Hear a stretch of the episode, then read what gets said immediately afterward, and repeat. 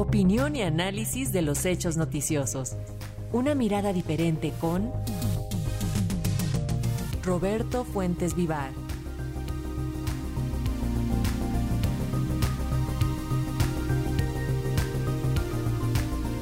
Y esta semana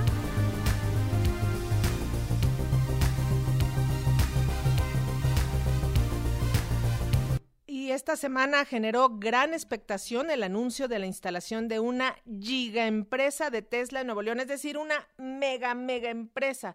Pero también hay que decirlo, esta semana se anunciaron más inversiones para México, lo que habla del clima de confianza en la economía nacional. Y de eso nos comenta nuestro colaborador Roberto Fuentes Ibar, a quien saludamos como siempre con muchísimo gusto. Roberto, te escuchamos. Buenas tardes. Muy buenas tardes, Lenica. Buenas tardes al auditorio de Radio Educación.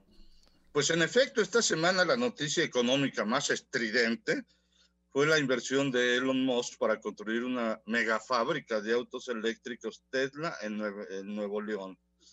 El anuncio estuvo acompañado de muchos elementos, que si se iba a ir a otro país, que se habían roto pláticas, que no habría acuerdo, que si lo habría, en fin, eh, muchas eh, especulaciones, pero finalmente se anunció, primero en México y luego en Estados Unidos, aunque aún faltan muchos detalles como cuáles serán los compromisos concretos de la automotriz en materia de agua y hasta el monto de la inversión que se ha ubicado en alrededor de 5 mil millones de dólares.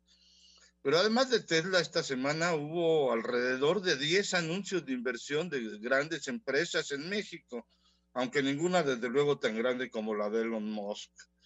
Eh, comenzando, por ejemplo, por la de hoy, que la, Secretaría de la secretaria de Economía, más bien, Raquel Buenrostro, eh, visitó algunas plantas ensambladoras de chips eh, de, Taiwán este, que se encuentran en Chihuahua y allá anunció que por la relocalización de empresas o nearshoring, próximamente habrá inversiones cercanas a los 2 mil millones de dólares. Pero también esta semana la alemana DHL Express anunció 6 mil millones de pesos para construir una planta en Tepeji del Río Hidalgo. Home Depot informó que, planea una inversión de 3.700 millones de pesos para este 2003, tanto para nuevas aperturas como para reforzar su logística. Otra automotriz, la alemana CF Group, ZF Group, destinará 240 millones de euros para ampliar sus operaciones en Querétaro, eh, creando 3.300 nuevos empleos.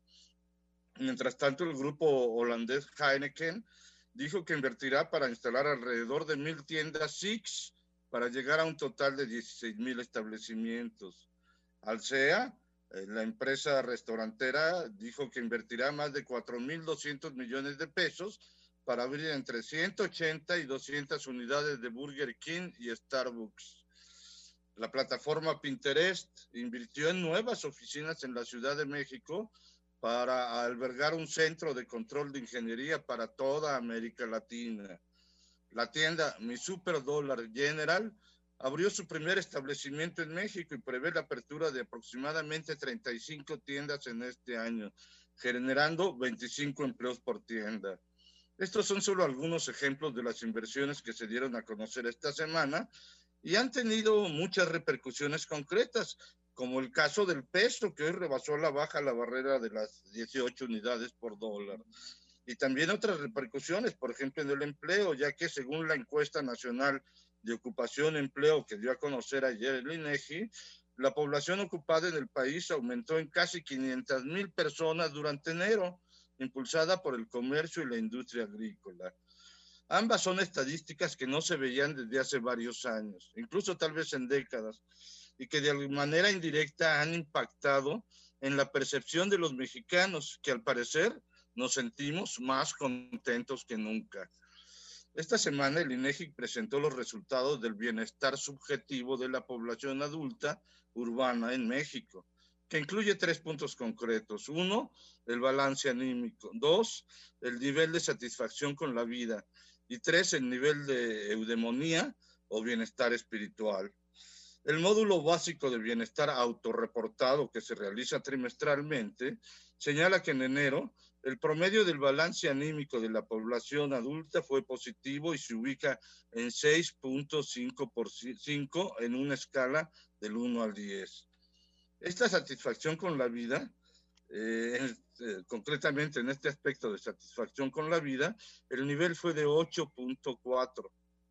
Aunque no se trata de un porcentaje, sino de una calificación, puede deducirse que la mayoría de los mexicanos estamos como se dice coloquialmente, satisfechos con la vida.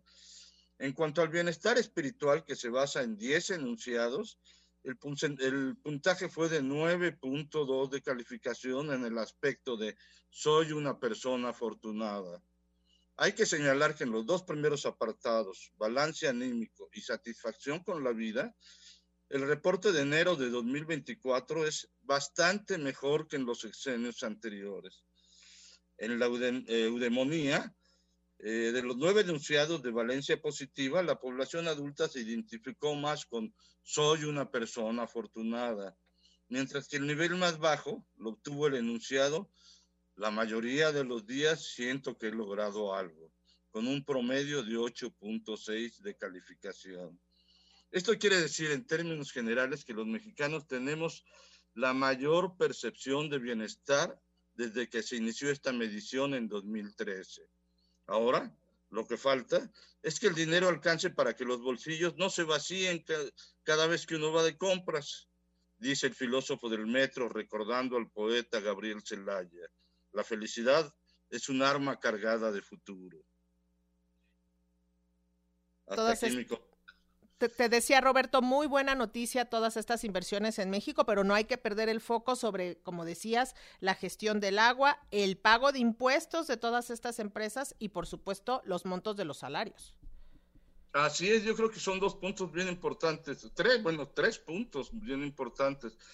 Eh, ya están ahorita pidiéndose que el gobierno de Nuevo León le dé facilidades y aquí puede suceder lo que pasó con la empresa Kia la coreana Kia, la automotriz Kia, que cuando llegó a Nuevo León le regalaron el terreno.